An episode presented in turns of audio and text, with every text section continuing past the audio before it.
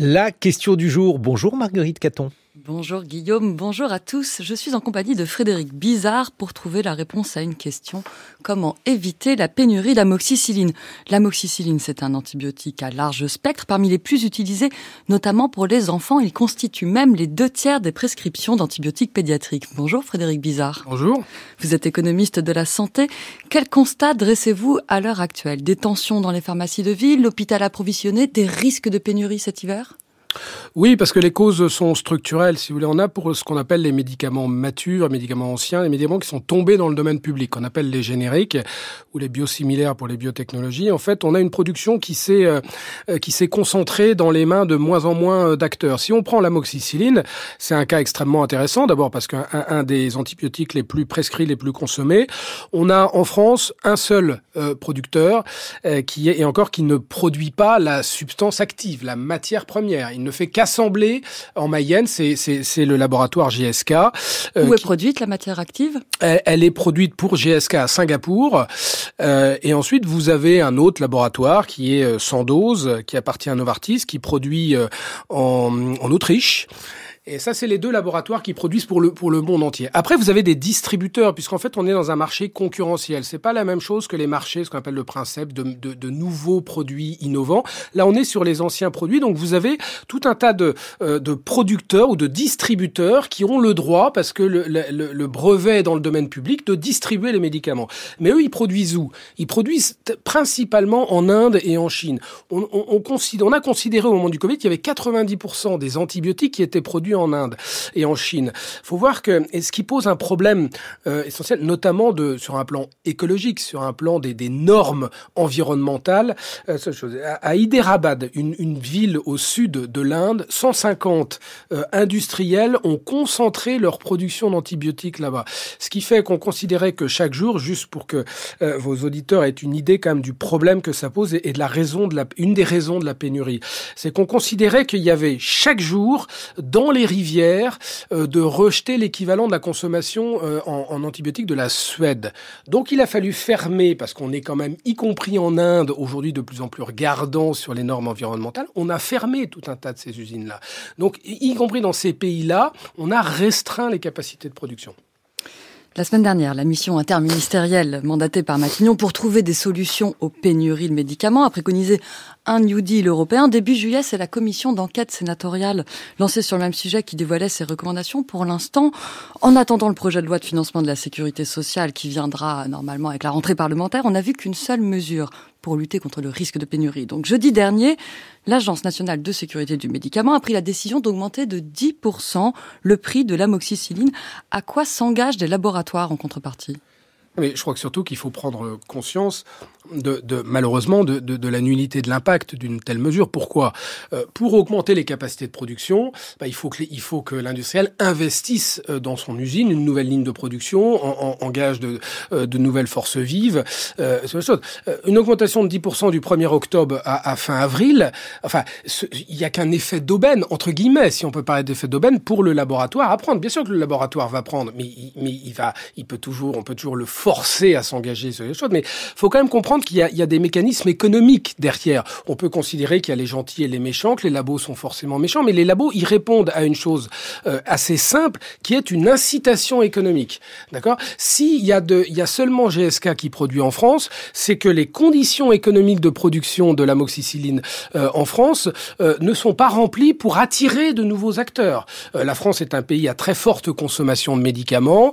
La France est un pays riche, euh, avec une sécurité sociale qui solvabilise la demande. Donc croyez-moi que s'il y avait un intérêt économique à produire en France, il y aurait des producteurs. Bon, donc tant qu'on ne considérera pas qu'il y a un problème de fond sur donner une visibilité, un cap au laboratoire, mais pas de de six mois, pas de septembre un, pour octobre, pas de septembre pour octobre. Vous voyez, donner un cap de long terme. Arrêtons cette régulation purement comptable, c'est-à-dire je baisse le prix à peu près autant que les volumes augmentent pour avoir euh, aucune augmentation du budget du médicament. Et en contrepartie il y a plein de choses à demander aux laboratoires. Plus de transparence des laboratoires, euh, des laboratoires qui pensent un peu à l'avenir, c'est-à-dire que la représentation des laboratoires en France est, juste à un mot à la bouche, c'est baisser les taxes alors qu'il y a tellement d'autres choses à restructurer pour l'industrie que là, je pense qu'il y a d'autres choses à demander. Ceci dit, en ce qui concerne la moxicilline, la pénurie, elle n'est pas qu'en France. Aux États-Unis, de la même manière, elle est, elle est, placée depuis octobre sur la liste des médicaments en pénurie par l'agence euh, du médicament américain.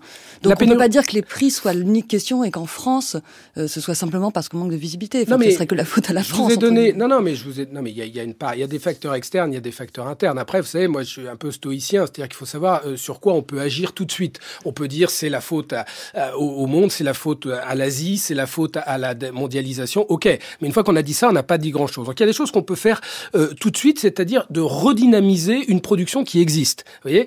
Et, et c'est ce que je dis, c'est que c'est pas 10% sur 6 mois qui vont euh, euh, qui vont le faire. Oui, il y a eu évidemment qu'il y a ce phénomène de d'ultra financiarisation de l'industrie pharmaceutique qui aurait dû être maîtrisé avant par les États dans le monde entier. La France n'a fait que faire ce qu'ont fait les autres, c'est-à-dire laisser l'industrie optimiser son retour sur capital sans considération de, de critères de santé publique. Donc nous payons ce que nous avons, nous récoltons ce que nous avons semé. Oui, mais encore une fois, pour repartir, il faut à la fois une action européenne. Et vous voyez bien qu'il n'y a aucune nouvelle usine en Europe euh, de le faire. Donc on voit bien que c'est un phénomène, en effet, qui est mondial et qui est européen. Mais la France souffre de maux plus graves euh, que non. Je vais vous donner juste un chiffre. 2008, la France était le numéro un dans la production en Europe, d'accord, avec près de 10 milliards d'excédents commerciaux euh, pour la pharmacie. En, en 2013, nous étions numéro 3 avec 6 euh, milliards d'excédents. Aujourd'hui, nous sommes numéro 13 avec moins de 3 milliards d'excédents. Le numéro 3, c'est la Belgique qui a 22 milliards d'excédents commerciaux. Donc nous sommes quand même dans une descente euh, euh, assez dramatique de notre industrie pharma. Et moins vous produisez, plus vous avez de pénurie. Ceci dit, à plus court terme, en échange de cette hausse de 10% que vous jugez de court terme, et je, le comprends bien, les laboratoires se sont quand même engagés à avoir des stocks et euh, normalement à fournir de octobre jusqu'à mars des quantités suffisantes d'amoxicilline. Donc normalement, on devrait peut-être passer le cap de la pénurie de cet hiver. Encore une fois, j'aimerais que vous ayez raison. Moi, j'essaie de vous donner une image assez réaliste. Vous n'y croyez pas à cet non, engagement mais j'y crois pas parce que je, je, je vois bien, je, je, sais que les laboratoires ne vont pas engager les ressources suffisantes pour garantir. Cette usine de GSK à, à Mayenne exporte 80% de sa production Donc 20%. Donc elle, elle est assez libre, vous voyez, pour euh, en fait trouver les débouchés euh, qu'il le faut. La, demande est bien supérieure à l'offre. Donc le rapport de force entre les États euh, et les laboratoires, il, faut les gérer avec un certain équilibre, une certaine raison. J'ai une dernière question à laquelle je voudrais que vous puissiez répondre très rapidement, Frédéric Bizarre. Quand il est difficile d'augmenter l'offre, l'autre manière d'éviter les pénuries, c'est évidemment de réduire la demande. Vendredi dernier, le gouvernement a décidé d'autoriser les pharmaciens à délivrer eux-mêmes même des antibiotiques pour certaines infections sans ordonnance médicale, mais après un test vérifiant l'origine bactérienne. Est-ce qu'à votre avis, c'est une hypothèse que j'avance, c'est une manière de réguler la prescription d'antibiotiques. Non, mais c'est une très bonne mesure parce que je pense qu'il faut, en effet, à partir de ces tests qui sont fiables et y compris d'ailleurs, on pourrait y mettre les, laboratoires, euh, les biologistes médicaux. Une fois que vous avez un test fiable, il faut raccourcir les délais d'accès pour l'usager. Ce qui compte, c'est ce qui compte pour l'usager, le service à l'usager. Et une fois que les pharmaciens, avec ce test-là, ce qu'on appelle ce TROT, ces tests rapides, ont détecté que c'était bien une bactérie, il faut leur donner évidemment le droit à la prescription. C'est une très bonne mesure. Merci Frédéric Bizarre. Je rappelle que vous êtes économiste de la santé, professeur associé à l'ESCP Europe, président de l'Institut Santé.